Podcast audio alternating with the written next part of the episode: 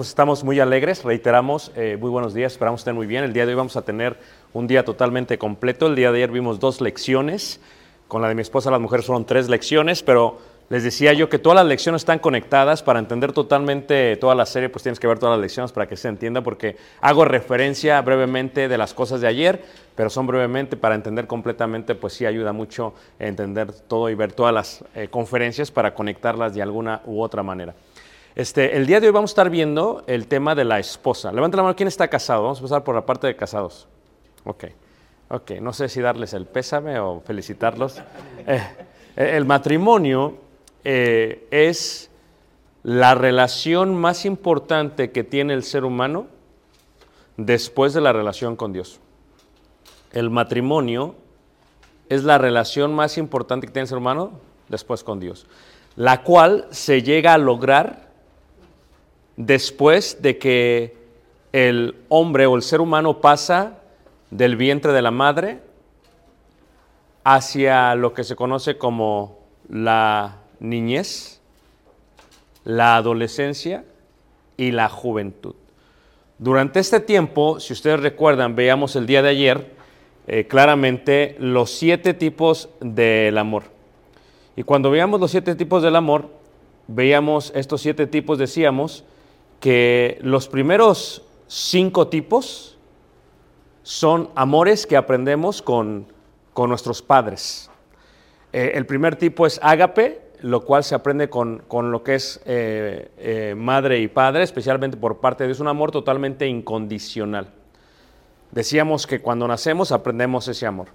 El segundo es el storch, y decíamos que el storch es el amor de padres a hijos. Es un amor menos elevado, más bajo, más humano, lo podemos entender de esa manera, y este se desarrolla entre padres e hijos, entre hermanos y a veces entre esposos. Luego viene el amor filial, o sea, cuando el bebé está en el vientre, siente un amor incondicional por parte de la madre. Después nace el bebé y cuando nace el bebé, siente el amor externo por parte de papá y mamá y de sus hermanos. Después, el bebé empieza a tener amistades y son amistades con los hermanos, con los primos, con los tíos, etcétera, etcétera. Es el amor filial. Luego viene el amor ludus. El, niño tiene amigos en el vecindario, en la calle, en la escuela. Y el amor ludus es una amistad no tan profunda, no tan seria, solamente la usan para divertirse, es este amor o esta amistad que tienen cuando juegan, no sé, Nintendo, PlayStation, Xbox, las niñas cuando juegan muñecas, es un amor que se desarrolla de esa manera. Luego viene el amor eh, flaucia, y flaucia es el amor a sí mismo, y aquí es donde se empieza a romper todo, porque esta parte es la más interesante, ¿ok? El amor filautia es el amor a sí mismo. Por una parte puede ser saludable, pero por otra parte, si no se utiliza bien, si no se desarrolla bien, si no se emplea bien, puede ser totalmente da- dañino. Y eso es lo que tiende a pasar con la gente. Cuando hablamos de prevenir con nuestro cónyuge, cuando hablamos de prevenir con nuestro cónyuge, los, los conflictos, la mayoría de los conflictos que tenemos nosotros son conflictos que desarrollamos en estas cinco etapas del amor. Por ejemplo, eh, filautia es el amor a sí mismo.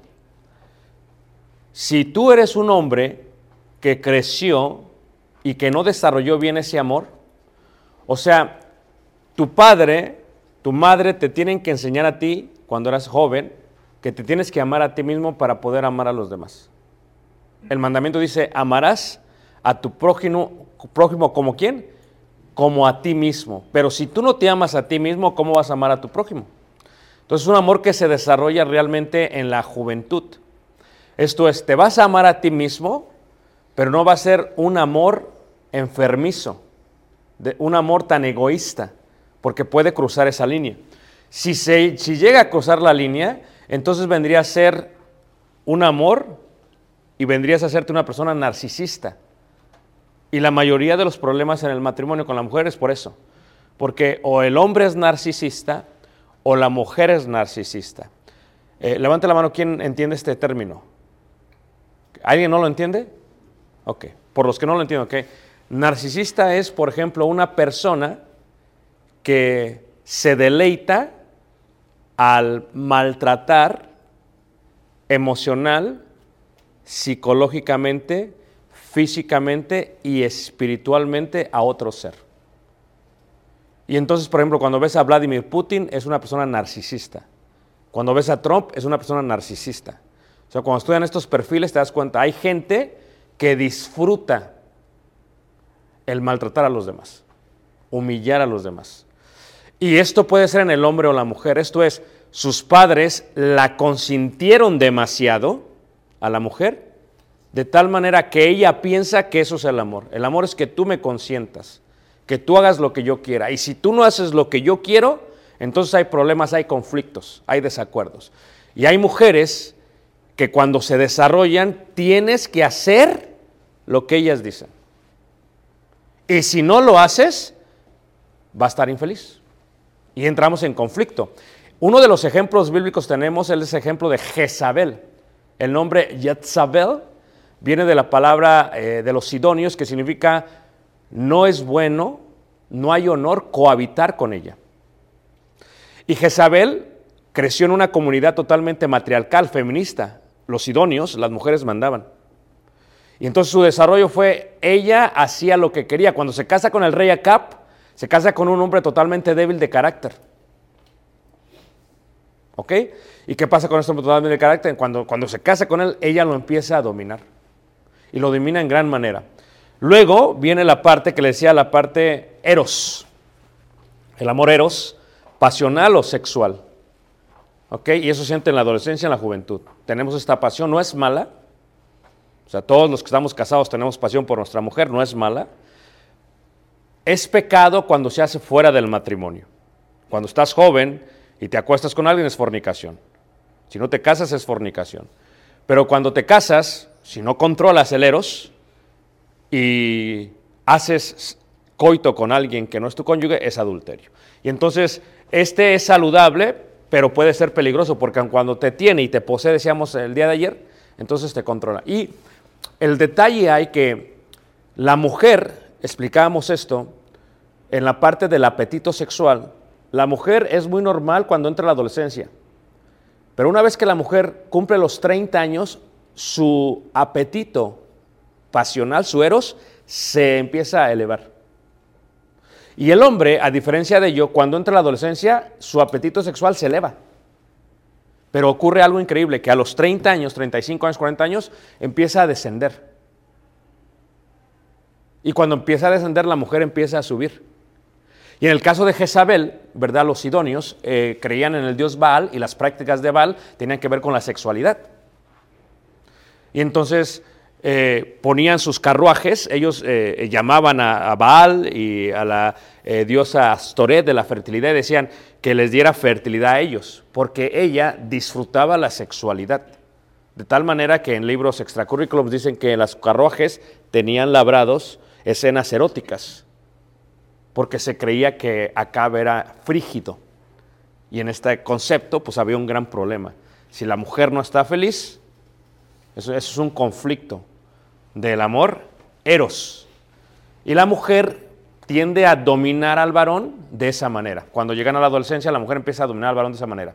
Si la mujer se pone un escote, se da cuenta que domina al varón, que pierde al varón. Y la mujer se da cuenta y puede utilizar su sexualidad de esta manera para manipular al varón. Entonces, esto es muy real porque la única relación distinta con tu esposa, a diferencia de todas las mujeres del mundo y todos los seres humanos, es la sexualidad. Por lo tanto, esa parte es muy importante para prevenir conflictos en el futuro. Entonces, si tu esposa es narcisista, si ella es narcisista, no lo sé, es algo que tú tienes que decir. Dices, ¿cómo yo sé si mi esposa es narcisista? Es muy fácil. O si tú eres narcisista, es algo que tal vez tienes que aceptar. Esto es, si tú encuentras placer en humillar, en golpear, en, este, en manipular, en, hacer sentir dolor a la mujer, si encuentras placer, entonces eres narcisista. Y cuidado, quiere decir que en la educación de este joven o jovencita no se le educó correctamente. En el caso de Jezabel fue lo que fue. Por eso Jezabel manipuló a Cap e hizo lo que hizo. Y cuando alguien le decía que no a Jezabel, los mataba. Dijeron los profetas de Jehová, no puedes adorar a Baal y establecer esa adoración aquí, los mató. Elías dijo y lo pensaba matar. Y, estamos de acuerdo, decíamos yo en una lección hace unos días, que en el caso de, de Elías, fíjate, le tuvo temor a Jezabel, pero no a los profetas de Baal. O sea que horrenda cosa es caer en manos de una mujer narcisista. Es peligroso. Entonces, ¿qué es lo que pasa cuando hablamos de, de ello, verdad? Eh, y luego viene el amor, el amor pragma. Hablaremos un poquito más de esto. O sea, ¿cómo podemos prevenir entonces problemas con la mujer? Eh, la primera parte que tenemos que entender acerca de la mujer es que cuando entramos al matrimonio, dice por ejemplo ahí en Génesis, en el capítulo 1, eh, en el capítulo 2 también, dice Génesis capítulo 1, habla acerca de cuando uno entra al matrimonio. Y cuando uno entra al matrimonio ocurre algo increíble. ¿Qué es lo que ocurre? Tiene uno que dejar, por lo tanto, a padre y madre. Dice, por ejemplo, ahí en Génesis, en el capítulo eh, 2, en el versículo 24, dice, por tanto dejará el hombre a su padre y a su madre. ¿Cómo prevenimos conflictos con la mujer? La manera más perfecta de prevenirlos es la obediencia de la palabra de Dios. Reitero, la obediencia a la palabra de Dios previene problemas con la mujer. ¿Por qué digo esto? ¿Cuál es el problema más normal que se tiene con la mujer? El problema más normal es la familia política. Cuando tú te casas, el primer problema que tienes es la familia política. Esto es la suegra, porque si hay buenas suegras en la Biblia, como en el caso de aquella mujer, y eh, Noemí, y también buenas nueras, pero la verdad que entre la suegra y la nuera, rara la vez que hay una buena relación. Si tú la encontraste, bendito eres entre todas las mujeres. Pero es difícil. Ahora, pero que tu esposa tenga una relación con tu madre es difícil. ¿Cómo prevenir obedeciendo la palabra de Dios? Por tanto, el hombre dejará padre y madre. ¿Qué significa dejar? ¿Cómo previenes conflictos? Previenes conflictos cuando tú puedes fundirte en uno con ella. Por tanto, el hombre dejará a su padre y a su madre y se unirá a su mujer y los dos serán una sola ¿qué? Carne. Es esa parte que se dice en español devenir. Están divididos y vienen a ser solamente uno. Para ser uno, tienes que sacar a todos aquellos de los cuales tú eras parte antes de. Esto es, si creciste con tu madre y con tu padre, y tú no te vas a dar cuenta cuando te casas el tipo de educación que tienes hasta que te casas. Porque para ti papá y mamá son perfectos. Es más, mamá no tiene errores, papá no tiene errores, hasta que uno empieza a madurar, llega a los 30, 40 y dices, ¿sabes qué? Mi padre y mi madre estaban llenos de errores. Puedo darse cuenta que mi madre era narcisista, que mi padre era narcisista, que mi padre era muy... Empiezas a darte cuenta de cosas que no te das. Si eres sincero y eres honesto, te das cuenta de eso. Pero cuando te casas no te das cuenta porque tu madre es perfecta. Y cuando tu madre es perfecta, el hombre dejará padre y madre. So, lo primero que tienes que hacer es dejarlos y fundirte en uno con tu mujer. No te puedes fundir en uno con tu mujer y fundir la mente de tu madre también, el brazo de tu madre también, la pierna de tu madre también, el corazón de tu madre también. O sea, tienes que dejar. Yo les decía hace unas semanas a unas personas, decía, "Eh, el cordón umbilical se tiene que cortar dos veces. La primera cuando sale de la relación simbiótica que tienes con la madre se corta para separar y la segunda cuando te casas. Y lo tienes que cortar bien cortado, porque si no lo cortas vas a tener muchos problemas con tu mujer. Esto es, si te la pasas cuando te casas, y todos cometemos este error, te casas y ¿qué haces? Empiezas a hacer referencia de tu, de tu mamá. Ah, mi mamá. Ah, mi mamá. Tienes el primer problema con tu mujer y se te ocurre cometer el error de hablarle a tu mamá y contárselo a tu mamá. Por lo tanto, el hombre dejará. Y dices, es que mi mamá hacía las cosas así, hacía las cosas así, etcétera, etcétera. Si quieres prevenir, número uno, no puedes comparar a tu madre con tu esposa. Número dos, porque tienes que devenir, la comida no vas a ver tan hermosa como tú con tu madre, pero eventualmente vas a ver más hermosa que la de tu madre. Uno solo indica un corazón, una mente, un alma, viene a ser uno solo. Por tanto, lo que Dios juntó, ¿no lo separa quién? El hombre. So, la primera parte es esa, tienes que acordar el cordón umbilical. Y la parte del padre es lo mismo. Si tu esposa fue eh, una hija fifi, una hija fresa, decimos en México, una hija, eh, vamos a decirlo, que, que siempre la consentían, es un problemota para ti. ¿Por qué? Porque el poder adquisitivo de tu padre es mucho más grande o de tu suegro es mucho más grande que el tuyo. O sea, tu suegro tiene 30, 40 años trabajando, ya tiene una posición grande, un negocio grande, amplio, y, pues tiene dinero. Entonces, ¿qué pasa? Si tu suegro le ha proveído todo a tu hija, tu hija, quiero esto, no hay problema, ahí está. Quiero esto, ahí está. Quiere carro, ahí está. Y de pronto se casa y el poder adquisitivo baja. Y la esposa, si es narcisista, todo lo quiere para ella. Entonces, lo que ella no entiende a veces es, no cambia el chip. Si ves los teléfonos, cuando tú vas a, a México, no puede, está laqueado el teléfono. Tienes que quitar el chip, el SIM card, y ponerle uno de ella. Entonces, eso es cortar el cordón umbilical. Tu esposa se casa, tú te casas, le tienes que cambiar el chip. Le tienes que hacer una actualización, 2.0. 1.0 cuando eras hijo de tus padres, 2.0 cuando te casas. Entonces, ahora que te casaste con tu, con tu, este, tu esposa, que es lo que tiene, ella tiene que entender y tú tienes que asincerarte y decir, yo no tengo la capacidad que tu padre tiene. Porque decíamos el día de ayer, y hablamos de, esta manera eh, muy claramente, que una de las cosas importantes de una persona para, para definir, hablamos de la definición. Y cuando decíamos y hablamos de la definición, decíamos lo siguiente, ¿ok? Es importante entender lo que es la definición. Por eso hago referencia a la clase de ayer. Definirse es importante porque definirse indica ser claro y tener valor para expresar, externar lo que yo soy. Lo que yo soy por dentro. Es la parte de definición, de, de definir. Esto es, eh, yo no quiero ser tu papá, yo quiero ser tu esposo. Yo no tengo la capacidad que tiene tu papá. Y como hombres somos vulnerables. ¿Por qué? Porque si eres un hombre orgulloso, el hombre orgulloso dice, no, es que yo le quiero dar mejor vida que la de su padre. No, es que nunca tiene que ser en la parte material. Pero en la parte emocional sí.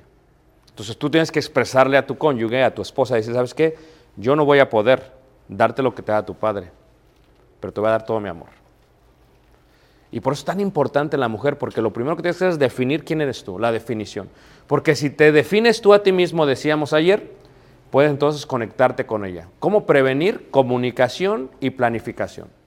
Tienes que comunicarte constantemente con ella, constantemente con ella, constantemente con ella. Y te voy a dar un secreto, ¿ok? Uno lo aprende ya de viejos, ¿ok? Tienes que com com comunicarte con tu esposa lo más claramente posible. Eso es clave. Como hombres, somos malísimos para la comunicación. ¿Ok? Somos malísimos para comunicación. Ayer hablamos, realmente le decía, está comprobado, ¿no? El paleontólogo de la, Universidad de Cambridge, cuando estudió los cerebros, dijo, al hombre la una tercera parte del cerebro se le fríe. por la testosterona. Está comprobado, hermanos. Por eso no nos comunicamos distintamente nosotros. Y la mujer tiene una capacidad de- de comunicación increíble. Por lo tanto, para comunicarte con tu esposa, lo primero que tienes que hacer es definirte a ti mismo. ¿Qué es lo, quién soy yo? ¿Qué quiero yo? ¿Qué, ¿Quién soy yo? Y cuando te defines a ti mismo, puedes expresarle a tu esposa realmente lo que ella es puedes conectarte totalmente, con ella, puedes comunicarte con ella. Si te sientes mal, tienes que decirle. Si algo no te gusta de ella, tienes que decirle. Porque los errores es que hay todo tipo de personas. El hombre puede aguantar, aguantar, aguantar y luego explota. Pero ¿de quién es la culpa? Del varón. Porque no externó, no se comunicó. No externó, no se comunicó. Santiago 1.19 dice que todo hombre sea tardo para hablar y pronto para qué? Para oír, pero también tiene que hablar. ¿Y cómo se puede comunicar? ¿Cómo puede definirse sabiendo lo que él quiere? Y, y veíamos ayer en la lección, y lo vamos a ver mucho más a fondo, se requiere humildad. ¿Quieres prevenir problemas con tu esposa? Tienes que ser totalmente humilde. Aprended de mí que soy manso y humilde de corazón. Mira, eh, cuando tú tienes un problema con tu esposa, lo que tú quieres hacer es eh, eh, desescalar el problema. Pero como somos hombres, mira, hay un concepto del- del hombre. El hombre no le gusta perder. El hombre le gusta siempre ganar. Jesucristo nos vino a enseñar otro camino. A veces tiene que perder para ganar. A veces eh, la semilla de trigo tiene que morir para ser enterrada, para llevar mucho fruto. A veces tenemos que estar enfrente de los soldados, tenemos que dejar que nos humillen. Yo puedo, Pedro, llamarle a mi padre y que mande una legión de ángeles. Mete tu espada, porque al que espada mata, espada de morir. Entonces nos enseña un camino distinto. ¿Cuál es el camino distinto? La humildad. Hay cuatro tipos de humildad, ¿ok? Número uno, está Aní. Número dos, Anaf. Número tres, Shafel. Y número cuatro, Cana. Lo explico brevemente, ¿ok? ¿Quieres prevenir problemas con tu esposa? Primero, Aní es la condición de humildad por una circunstancia. Se compara con la pobreza, se compara con la pobreza, pero es una humillación por algo externo. Muchos hombres, yo doy consejería matrimonial, o sea, yo me siento constantemente con matrimonios, ¿ok? Muchos hombres son infelices en su matrimonio porque son humillados en su matrimonio. La mujer está siempre feliz, pero el hombre está totalmente infeliz. El problema con el hombre es que el hombre no lo puede externar. Porque cuando el hombre, imagínate tú que el hombre tenga el valor de decirle a, su amigo, al predicador, ¿sabes qué? La verdad que mi esposa me manipula, mi esposa me, humilla. O sea, ¿qué hombre le puede decir eso a la mujer? O sea, cuando hablas tú de- de- del tipo de maltrato físico, el día de hoy hay más maltrato físico de mujeres a hombres que de hombres a mujeres. Y tú dices, ¿cómo puede haber maltrato físico de una mujer a un hombre si el hombre es más fuerte? Porque el maltrato físico del hombre comienza en la parte emocional. Comienza en la parte de te robo primero, si es narcisista la mujer, te robo primero tu identidad, te robo primero tu hombría y después te robo lo demás. Diciéndote que eres un inútil, no sirves para nada. Mi padre me daba esto y tú no me puedes proveer esto. Entonces empieza a manipular la situación. Eso es Aní, está siendo humillado por alguien más. Número dos, Anaf. Anaf es lo que hizo Jesús. Jesús se humilló, se afligió, se hizo pobre a sí mismo. Es diferente. Uno no tienes opción, otro es opcional. O sea, Jesús pudo haber nacido en Roma, nació en Belén. Jesús pudo haber estado con la crema innata de la sociedad judía, estuvo en Nazaret, de donde no puede salir nada bueno. O sea, tú ves el concepto, Jesús decide humillarse. Tú, la manera más importante para, no, para prevenir problemas con tu mujer es, tienes que aprender y enseñarle lo que es humildad. Y parte de la humildad, ¿sabes qué? Me equivoqué. Cometí un error. Pero cuando ella empieza a manipular, parte de la humildad, ¿sabes qué? Porque aunque Jesús fue humilde, decíamos ayer, aún así le decía lo que decía a los fariseos o a Nicodemo. Sea, tú no tienes que perder tu definición, quién eres tú, por ello. Tú puedes decir a la gente, ¿sabes qué? Eh, como hombre, pues, ¿sabes qué? Eh, te amo, eh, pero ¿sabes qué? No me gusta cómo me hablas. No me gusta cómo te diriges a mí. Y en cuenta, recuerda que la mujer, si viene, haz de cuenta que hay, hay en la parte de Wyoming y de Montana, hay caballos Mustang, que son los caballos más hermosos. Entonces son salvajes, corren, incontrolables de aquí para allá. Y de pronto, para controlarlos, hay gente que los toma y toma, los tira, los tira el, caballo al jinete y batalla con el caballo. Y, le hace- y aún en México le hicieron la canción de Te solté la rienda. ¿Ok? Porque la mujer, si viene toda salvaje de su, de su, de su familia, porque posiblemente viene de una familia disfuncional, y luego topa contigo, déjame decirte que el trabajo más importante para prevenir mujeres con tu esposa son los primeros dos años, los primeros 24 meses. Eso es clave para tu matrimonio. Si los primeros 24 meses no externas, no le dices y no le enseñas la humildad, vas a batallar todo, toda la vida con ella. Toda la vida vas a batallar, batallar con ella. Toda la vida. ¿Por qué? Porque la mujer tiene la capacidad. Fíjate cómo dice Génesis capítulo 3. Y él se enseñoreará de ti. ¿En qué batalla una mujer? En la sujeción, en la sumisión. ¿Quieres prevenir? Tienes que establecer la posición, la función en el hogar luego, lo más pronto posible. Pero lo tienes que hacer amablemente, con humildad. Jesucristo fue humilde. Aprended de mí, pero cuando era algo, decía Jesús, ¿sabes qué? ¿Acaso no es esto? Acá, o sea, Jesucristo fue plano, fue, fue directo. Nunca, nunca comprometió su definición, quién era él, su doctrina, por los demás. Fue, fue levántate y no peques más. Podía decir lo que era y tener misericordia a la misma vez. Eso es ser humilde, pero era una disciplina propia, una disciplina propia. ¿Sabes qué, mi amor? Tal vez yo no tengo la capacidad de llevarte a un restaurante caro porque realmente no lo tengo. Tú sabes lo que gano, eh, pero eso no me hace menos hombre que tu padre, no me hace menos hombre que el tipo de vida que quieres tener. Quiero enseñarte cómo uno puede disfrutar y estar contento con lo que tiene uno ahora. Y empieza a cambiar el contexto. O sea, eh, eh, eh, shafel eh, es el concepto de bajar de posición. ¿Qué hace Jesús? Están en el aposento alto en, en Jerusalén y Jesús se humilla y le lava los pies a todos y le dice, pero no me lavarás jamás los pies. O sea, no tiene nada de malo, porque todos venimos de una cultura latina o mexicana, que tú laves los trastes, que tú cocines. O sea, tu acción no minimiza tu función y tu posición. Porque cuando le dicen a Jesucristo, ¿verdad? Eh, ¿Por qué haces esto? Dice Jesucristo, no, si yo siendo maestro, si yo siendo Señor, hago esto, ejemplo os he dado, para que así como yo he hecho, vosotros también, ¿qué? Hagáis.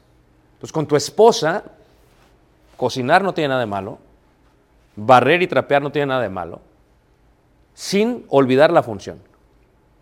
O sea, yo si soy tu esposo y hago esto, lo hago para servirte porque te amo. O sea, no hay ningún problema con eso, hermanos. Jesucristo vino a servir, no a hacer qué. Y esa es la parte de Shafel. Él, bajó de posición, aunque su posición era más alta, con ese propósito. Y Kanaj, que es la sumisión a la voluntad de alguien más.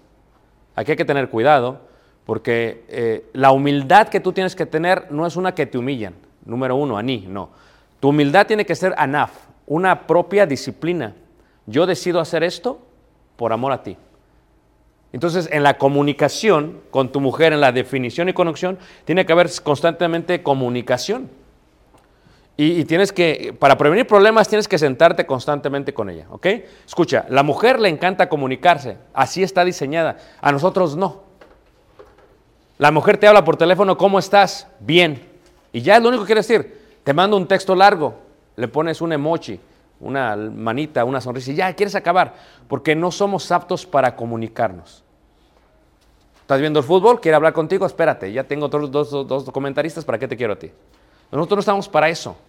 Porque, pero, pero comunicación indica lo siguiente. La forma en que la mujer se comunica es distinta a la forma que el hombre se comunica.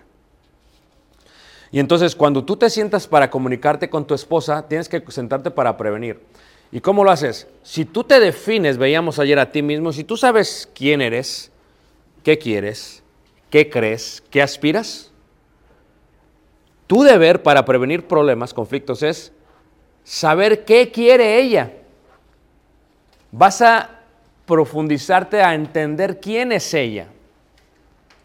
Lo hacías cuando querías ser esposo de ella.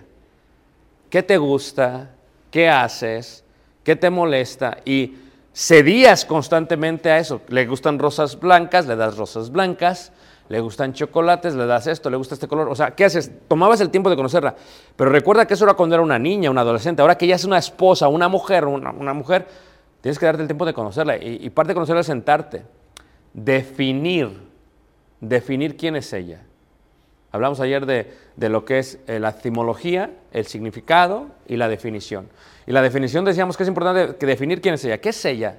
¿Qué es lo que ella quiere? ¿Qué es lo que ella quiere? Y hay veces le vas a ayudar para entender qué es lo que ella quiere, qué es lo que tú quieres. Porque a veces el problema no es el problema. El conflicto no es el conflicto, hay algo más detrás del problema. Entonces, lo que tienes que hacer es cuando te comunicas es tomar mínimo una hora por semana, mínimo, para comunicarte con ella. Mira, ¿cómo es tu mujer? eh? Te dice la mujer, ¿por qué no me hablas? ¿Por qué no me dices? Te hablé por teléfono. No, pero es que la mujer quiere comunicación en detalle. Eso es lo que ella quiere. Ella quiere definir eso. El amor no busca lo suyo. Para nosotros comunicarnos es sí, ya y ya acabamos. Para la mujer es porque no busco lo mío, ¿qué busca ella? Y dice, no, hombre, pero es que hermano, mi, padre no fue así, mi familia no fue así. Pero tú tienes que entender que a veces nosotros tenemos un mal concepto cuando decimos que las cosas viejas pasaron y aquí todas son hechas nuevas. Queremos que sea solamente el pecado, pero posiblemente la actitud de mi padre, posiblemente el ambiente que vivió mi padre, posiblemente la educación machista que vivió mi padre, es parte de lo que tengo que cambiar también. También es una cosa vieja que ya pasó. Porque el eslabón malo de mi padre puede ser que yo lo siga continuando. Y el cambio es en totalidad. ¿Qué hace Jesús con nosotros? Se comunica con nosotros. ¿Cómo se comunica con nosotros? Nos pide, voy a reunir a mi esposa a la iglesia. Cada primer día de la semana lo voy a reunir para que ella me escuche y entonces el punto de adoración que sea la enseñanza se emplea así. Se está comunicando Jesús, nosotros callamos y Él nos está diciendo la palabra, nos está edu- educando, se está, está comunicándose. Pero no solamente, les decía yo, es la parte de recepción, sino la parte de envío. ¿Y qué hace Jesús? Todo lo que tú pidas en mi nombre va a ser dado. Y cuando oramos, ¿quién nos está escuchando? Jesús. Y las va a colocar en, en las manos del Padre. ¿O no es cierto? Fíjate, y Él nos escucha y nos escucha. Y, a veces tus problemas, fíjate, tus problemas son muy pequeños para lo que pueda hacer Dios, pero aún así te escucha. Tal vez tú pienses que las cosas de tus padres son insignificantes, pero aún así debes de escuchar. Cuando la mujer pasa por su menstruación, por su periodo, hermanos, o sea, dices, ¿qué tienes? De pronto se van a llorar. ¿De qué estás llorando? No sé ni qué estás pasando. ¿No es cierto, hermanos? A veces van y de pronto está enojada y, ¿qué hice? Una palabra, ¿qué hice? ¿De qué hablas? ¿Por qué te enojas? Uno tiene que escuchar. Y en esa hora que te sientas con pre- preguntas, ok, este, eh, quiero hablar de ti. Va a ser raro, ¿no? Es decir, ¿de dónde fuiste? Es que fui a, fui a Nogales y aprendimos esto. ¿ah? Eh, quiero hablar de ti. Ok, a ver, ¿de qué hablas? Eh, quiero conocerte más.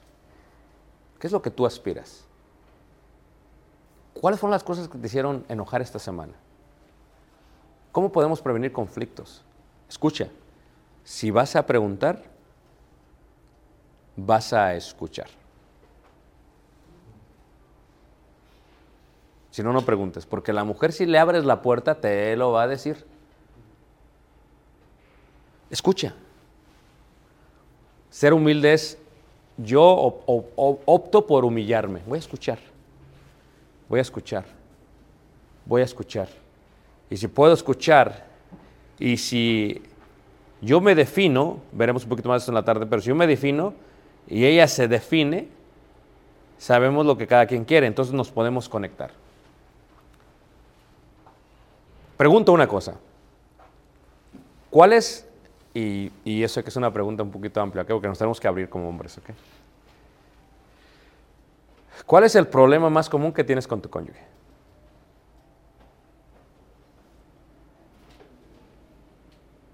Si me ayudan, podemos proseguir.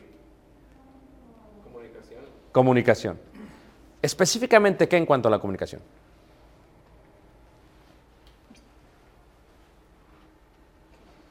Por ejemplo, en el caso de, de- de mi esposa y yo, los, los detalles dentro de la comunicación, eh, tal vez eh, muchas veces no es tan abierta como esperaríamos. Este, muchas veces nos encerramos en, en, en- en- en sí y no, y no andamos tanto en los detalles de, una plática. ¿Cómo se debe uno de comunicar? Cuando uno se está, tiene un desacuerdo, tiene un conflicto, ahí no se comunica uno. La comunicación siempre es fuera del conflicto, antes de. Esto es, cuando estás en el conflicto no te puedes comunicar. Como hombre quieres ganar el argumento, como mujer quieres sentirte amada. Entonces, si estableces constantemente un tiempo para comunicarse, fuera de eso, eso ayuda en gran manera. Tendrías una junta donde tú te vas a definir y ella se va a definir. Y, pero reitero, si ella dice, ¿sabes qué? Es que no me gusta esto, no me gusta aquello. Si tú le das ese espacio, ayer veíamos el, jefe de los africanos y decíamos que tenía un bastón con cabeza de, de elefante. Si tú utilizas algo y le dices, ok, por ejemplo, este mo, voy a decir, dices, esta cantinflora, dices, ok, toma, y cuando ella lo tiene, callas y, te, y escuchas, al principio va a ser raro, porque no es algo que practican. Pero si lo haces constante y actúas en cuanto a lo que ella te dice, uh, van a devenir, van a venir a ser uno. Porque lo que vas a hacer es que a lo mejor lo que a ella le molesta es, puede ser tan sencillo que a lo mejor lo que a ella le molesta es el hecho de que veas el teléfono todo el tiempo. A lo mejor a lo que ella le molesta es el hecho de que el hecho de que te metas al baño y dures una hora en el baño. O sea, lo que tienes en la parte de la comunicación, lo que va a hacer es que, ¿cuáles son las chispas? Por ejemplo, si tú ves Santiago, Santiago en el capítulo 3 habla de chispas. Habla de chispas. La mujer es más emocional que el hombre en el aspecto de, de, de- de su, gestión de emociones, veíamos ayer. Capítulo 3 de Santiago dice el versículo 5, así también la lengua es un miembro pequeño, pero se jacta de grandes cosas. He aquí, cuán grande bosque enciende un pequeño fuego. ¿Cuáles son las chispas? ¿Cuáles son las chispas? En esta comunicación que tienes con ella, vas a tratar, vas a tratar de, de encontrar las chispas. Porque uno a veces es inconsciente de esas chispas. O sea, si tú te defines a ti, ¿qué es lo que a ti te enciende? ¿Qué te prende? ¿Qué, qué, qué te molesta? ¿Qué te molesta? ¿Qué es lo que los molesta a ustedes como hombres?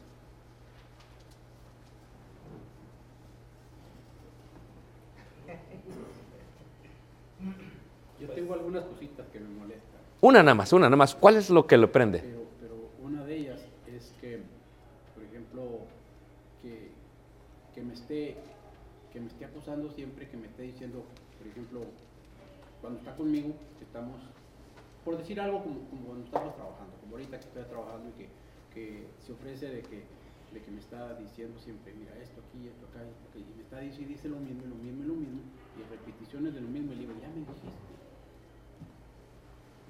Ya me dijiste eso. ¿Tienen la, práctica. ¿Tienen la práctica de tener una junta? Ahí está. Porque cuando usted le dice en ese momento, ella se pone a la defensiva. Pero ¿qué pasaría si de pronto tú le dices, cuando tiene una junta, Y, y- y como hombre tienes que, que definir, decir, ¿sabes qué? Vamos a estarnos juntando constantemente porque yo quiero ser mejor esposo. Es humildad. O sea, no quiero manipularte a ti, veamos ayer, no quiero cambiarte a ti y no quiero definirte a ti. Mi definición no te define a ti. Pero yo lo que sí quiero es que yo quiero ser un mejor esposo. Y para ser un mejor esposo, tengo que gestionar mejor mis emociones. Y las puedo gestionar al ver. y cuando te sientas tranquilamente a tomar un café, no sé, oye, ¿sabes qué? Este, vamos a hablar de esto. Mira, fíjate que, que hay algo que a mí me, me, me molesta, tal vez que me atosigues, que me repitas las mismas cosas, porque me hacen sentir, fíjate, fíjate, porque me hacen sentir como si fuera un tonto, como si, como si no hiciera caso a lo que me hiciste, como, como si no entiendo. Y yo entiendo. Y yo entiendo. Y, cuando uno habla así, va a decir ella, oye, tienes la capacidad, y ella se va a sentir amada porque te estás comunicando con ella. Algo que no se hace normalmente. Eh, her- hermano, quería decir algo atrás, hermano.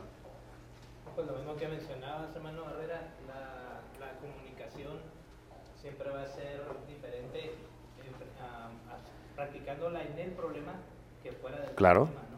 Y bueno, yo lo he vivido en algunas ocasiones, de repente uno detec- detecta cuando su esposa tiene, tiene algo, está muy seria o no te atiende igual o te ve diferente.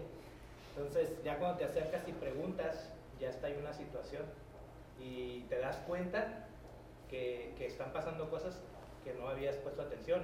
Por lo general es, es con, con, con la familia. No, este, no quieres que vaya con mi familia porque no están todos en la iglesia. Pues, ese tipo de situaciones con la escritura se tienen que tratar, pero no tampoco haciéndola sentir mal, o sea, como juzgándola. Claro, este, no hablaremos de esto aquí, tal vez hablaremos de esto en la tarde, pero, pero es esa, esa comunicación constante de lo que estamos hablando, hermano, de lo que te molesta, de lo que le molesta a ella, eh, tiene que ver con que si tú te juntas con ella constantemente, si tú hablas con ella, y ella externa y dice, ¿sabes qué? Quiero pasar tiempo con mi familia. No tiene nada de malo. Pero se tiene que externar y decir, ok, ¿cuánto tiempo está bien? No, pues dos horas a la semana, ok. El amor no busca lo suyo. Van el primer sábado. Vámonos dos horas. No, no, no, no. Y duras ocho horas. En la próxima junta se sientan. Es que, ¿sabes qué? Este, eh, siento que, no cumplimos lo que, acordamos.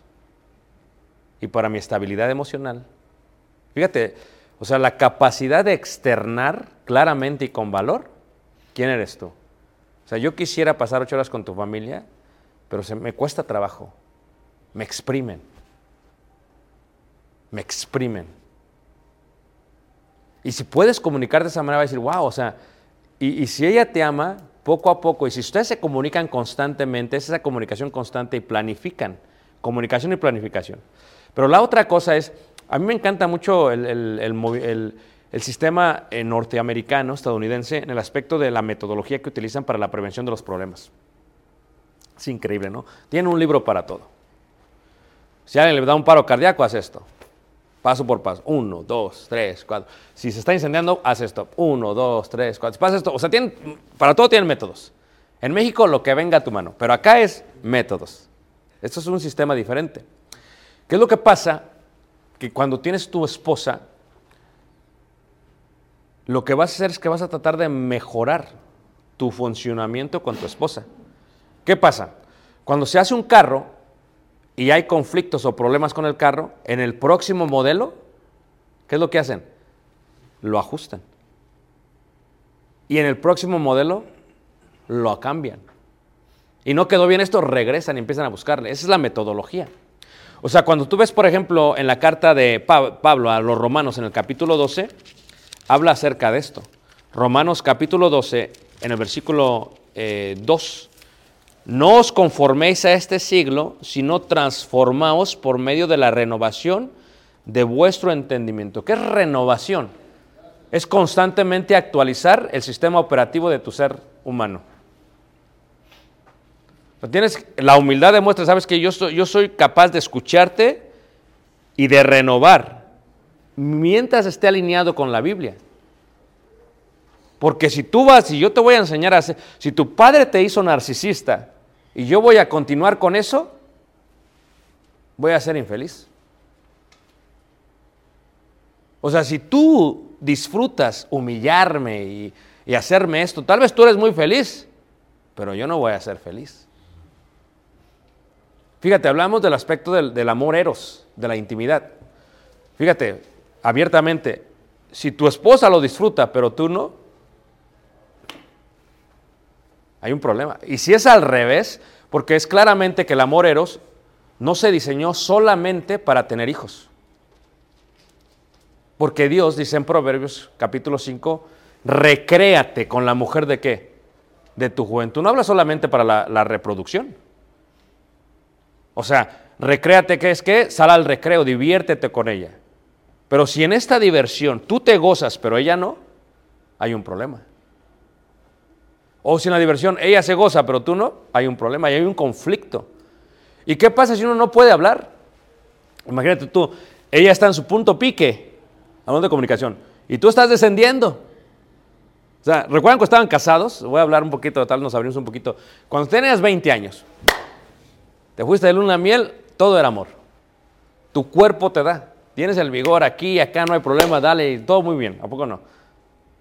Pero de pronto empieza a llegar a los 30, 40 años.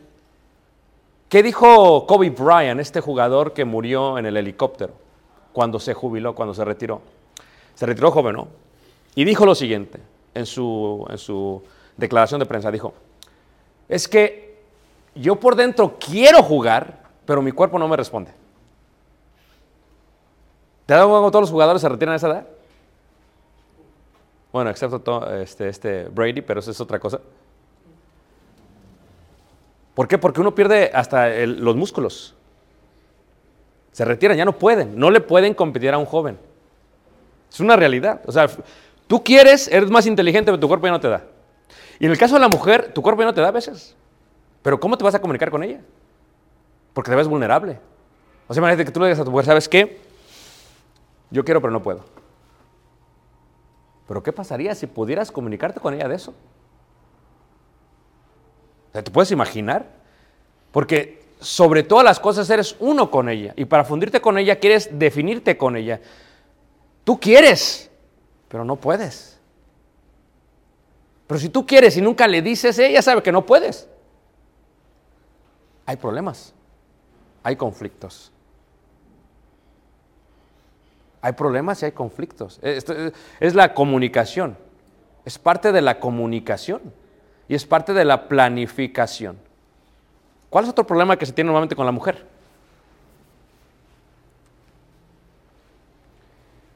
¿Cuáles son las chispas que...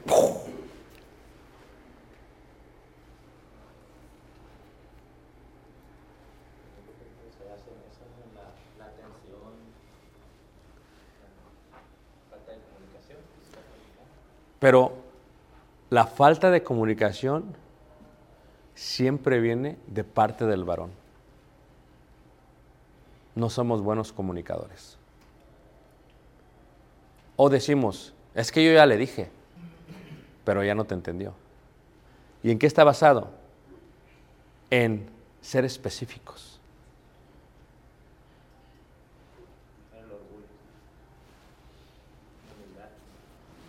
Ahí está. Fíjate, cuando tiene un problema, lo único que espera tu esposa es que reconozcas que tienes un problema. Le decía yo a los hermanos, es curioso porque mira, fíjate, hay un problema, si tu esposa es celosa, siempre es un problema con los celos, ¿ok? Pues tú vas en el carro manejando. Va tu esposa al lado. Tiene una capacidad de ver lo que tú no ves. Tiene ojos como de serafín, no tiene atrás, adelante, todos lados tiene ojos. Tú vas manejando, ella va manejando. Ella, tú ella va al lado. Y de pronto pasa una dama. Y entonces de pronto el hombre es visual, 80% visual. Así estamos diseñados del cerebro. Ves una dama, volteas a ver la dama. Y como que entras en trance, no te das cuenta que está tu mujer. Entonces ves la dama, ves, y de pronto viene un tope. ¿A poco no? Y tu esposa te dice, ¿qué pasó? Cuando te dice qué pasó, ella sabe lo que pasó. O sea, la pregunta no es porque quieres saber. La pregunta que te está haciendo está relacionada con quiero ver lo honesto que eres conmigo. ¿Me entiendes? ¿Qué pasó? Y tú dices, es que estaba viendo el árbol. O sea, ¿qué es lo que pasa? Te empiezas tú a enredar. Si eres humilde y dices, ¿sabes qué? Vi a la mujer y, pues me quedé mal y se acaba el problema. Pero no vamos a perder el, el debate. ¿Qué es lo que hace el hombre? Vi el árbol. No estabas viendo el árbol, dice ella. Fíjate, ya ahora ya es, ya es personal. Ella no te preguntó, porque ella lo que quiere es probarte. Esto tiene que ver con la comunicación. Es que vi el árbol, no estabas viendo el árbol, porque lo que tú tienes que entender es que la mujer tiene la capacidad de ver el tope, tu persona, la mujer, lo que la mujer lleva puesto, los calcetines, los zapatos, la falda, la blusa, el moño, el color de cabello, hasta el color de los ojos a la misma vez. Es ese tipo de capacidad que tiene la mujer. Es una realidad. Tienes que aceptarlo. La mujer puede ver todo, además puede ver atrás sin tener ojos atrás. No sé cómo le hace. Y lo único que se requiere es humildad. Es una, es una. ¿Sabes qué hice esto? Sí, y, la mujer te va a decir, ok, ya aceptaste, pero cuando, como no aceptas, empieza el conflicto y se empieza a agrandar. Eso fue a las 10 de la mañana. Tú te cierras porque según tú ganaste la victoria, ella se queda callada, enojada, y tú, tú ganaste porque ella se quedó callada. Ah, pero llegan las 6 de la tarde y cenas, y como que te avienta el platillo. O sea, fíjate, es como una bola de nieve. Si hubiese habido humildad, no te lo hubiera aventado. Tú piensas que te lo avienta porque es un nuevo problema. No es el mismo problema. No lo ha resuelto todavía. Y en inglés se llama to-do list. Hay una lista de pendientes. Saca la lista de pendientes y dices, ¿qué tengo que hacer el día de hoy? Tengo que hacer esto, esto y esto y esto. Cuando lo haces, le marcas.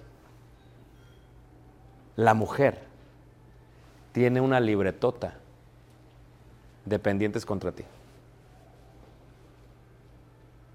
Y cuando fui a España, estaba en Madrid, le digo al de la oficina, al que estaba ahí entrando, al, al de recepción, digo, oye, este, ¿no tendrán aquí una computadora? Dice, ¿qué es eso? ¿De qué habláis? Pues una computadora. ¿Tú quieres decir un ordenador? Digo, sí, un ordenador, no es computadora, es ordenador. Dice que cuando se hizo el debate de la computadora, que cómo le iban a llamar en, en- Latinoamérica, le pusieron no computador, sino computadora, porque tiene la capacidad de recordar todo lo que entra. Y tiene que ser parte femenina. Y la mujer recuerda todo porque tiene una lista de pendientes. Entonces llega a las seis, te avienta el platillo, tú piensas que es otro problema. Pero luego estamos tan desconectados con ellas, porque esa fue la chispa, estamos tan desconectados con ella porque nuestra conexión no está bien conectada, ¿qué decimos? Y a las nueve de la noche quieres que cambie la voz. Tú quieres tener intimidad con ella. Olvídate de eso. O sea, vete olvidando de eso. Ahora, si la tomas a la fuerza, y luego a veces hasta le aventamos el versículo, es que es tu deber que conyugal. No. Ese no es amor, hermanos. Esa es manipulación violada. Es una violación realmente. Fíjate que los antiguos, eh, la- los pueblos semitas, cuando iban a tener intimidad el hombre y la mujer, el hombre le preguntaba a la mujer, ¿quieres? Fíjate el respeto. ¿Quieres? Y la mujer decía, sí. Si la mujer decía no, el hombre no la tomaba. Porque en la, lengua, en la ley semita decía que si tú la tomabas la estabas violando. Por eso cuando ves cantar de cantares, en el- al último dice, el, el hombre está pues diciéndole y al último capítulo le dice ella, apresúrate. Ya la tiene preparada. Pero fíjate tú, viste a la mujer en la mañana, no aceptaste tu problema, luego sigues que es otro problema y luego te, te cambia la voz en la noche y tú esperas todavía eso. No. Y la mujer, como es una computadora, en su sistema operativo tiene varios expedientes y tiene el problema de ayer, el problema con mi suegra hace 20 años, el problema que me hiciste con tu amiga es con los amigos que me hiciste. Tiene todos los problemas. Eh, entonces, cuando tú quieres que la computadora funcione, te va a fallar. No te va a funcionar. Y muchos de nuestros matrimonios están así. Prevenir problemas es que vamos a ponerle un antivirus a la computadora. Es vamos a arreglar este problema porque este código falla con este código. Entonces te sientas con él y le dices, ¿sabes qué, mi amor? Tuve debilidad, vi a la dama, discúlpame, no, no, aunque no lo creas, no es que la estaba viendo como, como un tipo de, codicia, simplemente la vi, pero no te preocupes por eso, ya. Y se acaba el problema, hermanos. Pero si te aferras a que no vi nada, no, olvídate. Y tienes esa costumbre, olvídate, o sea, vas a tener problemas toda la vida, porque el problema no es el problema, veremos en la tarde, es como un iceberg. Lo que tú estás viendo en tu esposa es que te avienta el plato, que no quiere tener intimidad contigo, pero el problema está todo abajo. ¿Qué fue lo que tomó el Titanic? Lo que está abajo, no lo que estaba arriba. Eso es lo que es el problema. Y la mayoría de los problemas se arreglan con la definición, con la conexión y con la comunicación y con la planificación. De veras, si lo hacen así, hermanos, van a tener menos, porque todo lo que el hombre sembrare, eso también qué? Cosechará. Y fíjate, Dios no puede ser burlado. La manera más grande para prevenir problemas con tu esposa es tratarte de nunca burlarte de ella. ¿Te ves lo que hacían nuestros papás? Cuando tú vas, ¿qué decían? Yo ya vine. Y la mujer tiene una capacidad que cuando tú vas, ella vino. ¿Cómo le vas a hacer? Número uno, definirte. Tomar el tiempo para definirla a ella, para conocerla a ella. Número dos, conectarte con ella. Número tres, comunicarte constantemente con ella. Número cuatro, planificar constantemente con ella y utilizar la humildad sobre todas las cosas a través de tu vida con ella. A veces uno comete errores con los hijos y la esposa lo percibe, pero tú no te humillas. No, es que yo y esto y esto, espérate. Si tú sabes qué, me equivoqué. O sea, el gran poder de la humildad, hermanos, es increíble. ¿eh? Por eso Jesucristo nos enseñó a ser humildes, mansos. Aprende de mí que soy manso y humilde. Pero nunca dejes, ah, decíamos ayer, quién eres tú. Tu convicción, tu definición, tu persona. Si lo dejas, vas a ser infeliz toda la vida. Y se trata también de ser felices. ¿Y de prevenir qué? Conflictos. Muy bien. Ahí termino mi lección. Este, no sé si hay alguna pregunta o un comentario, porque sé que nos vamos a mover hacia para allá, pero no sé si haya, si haya preguntas o comentarios. Hermano, Hermano, pero a veces también la mujer se equivoca. no, mira, se equivocas. Eh, o lo que comentaba, por ejemplo, pasa la dama, pero como a veces no estamos viendo la dama. Y la mujer va a decir, la viste, la viste, no se le va a quitar tampoco. ¿Qué hacemos ahí? No, en las juntas platican. Ya cuando está todo tranquilo, que te vaya a perdonar. La Sí, y le, le puedes decir lo siguiente, ¿sabes qué? Honestamente, pues sabes que no, no, no vi a la dama. Ella va a tener la opción de, creerte o no creerte. Pero lo más importante es definirte, ser veraz. Si no la viste, tampoco vas a cambiar que no la viste, o sea, no la viste, o sea, tampoco vas a mentirle por, por arreglar las cosas, no, porque eso es ser hipócrita. Pero si la viste. Ahora, eh, te hablaba de esto, yo hablaré un poquito más tarde ayer. Eh, bien bonito, tú vas pasando por Ciudad de México y venden esquites y elotes. Y con la mujer hay unos elotes. ¿Me entendieron? O sea, es que la mujer es celosa. So, el detalle es que la mujer no ve nuestra intención. Solamente ve lo que manifestamos. Y aunque no tenga intención, depende de la mujer que tengas, hay que tener cuidado. Prevenir problemas es que, mira, aquí está mi teléfono, mi esposa sabe la contraseña, dale. Pero si hay hombres que dicen, no, no le vas a dar, vas a amplificar sus, celos.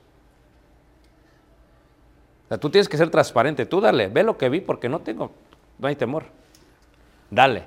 Pero hay hombres que no, esta es mi privacidad y no vas a ver, porque hay- también eh, eh, entendemos que hay hombres que son tremendos.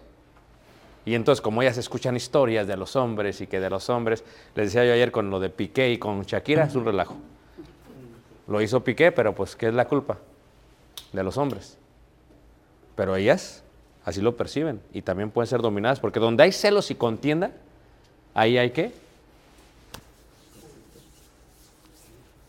Y toda obra perversa. Hermano. Yo creo que todas las mujeres se lo Todas, la mayoría, porque crecieron siendo posesivas, ¿no?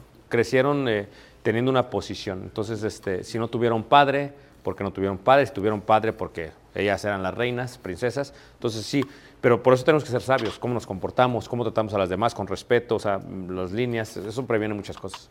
Yo, oh, eh, había un hermano, eh, unos hermanos que le estaba dando consejería y me decía la hermana, es que mira, cuando tenemos juntas, juntas profesionales, dice, si vías de ver cómo las mujeres se la avientan a mi marido. Así bien vestiditas, así bien, hola, y que quién sabe qué, y que el abrazo, y que el beso, y que no sé qué, y todo. Y, y- y es una realidad. Y, y él no dice nada, decía ella, le digo, mira, la próxima vez que veas a la mujer, lo que vas a hacer es cuando tú saludas, la vas a saludar bien. Dice, ¿cómo? Mira, cuando hay mujeres aventadas, porque hay mujeres aventadas, hermanos. ¿Están de acuerdo todos con eso? Entonces, cuando tú saludas, tienes que doblarle la mano. Tú saludas y le doblas la mano. Doblar la mano es que ya no va a continuar el abrazo. Como que, ¿qué está pasando? O sea, doblas y, espérate, ¿qué pasó? ¿Me entiendes? O sea, le estás mandando un mensaje.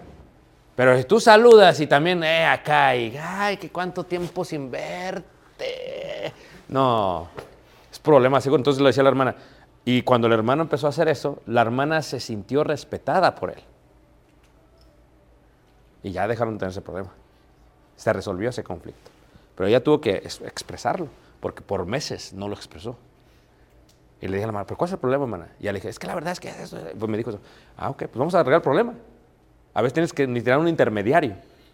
Porque no, te, no, no puedes decir a tu esposo, porque, no, que tú eres bien celosa, que quién sabe qué, piensas mal. Pero dicen ahí el dicho, piensa mal y acertarás. Hermano,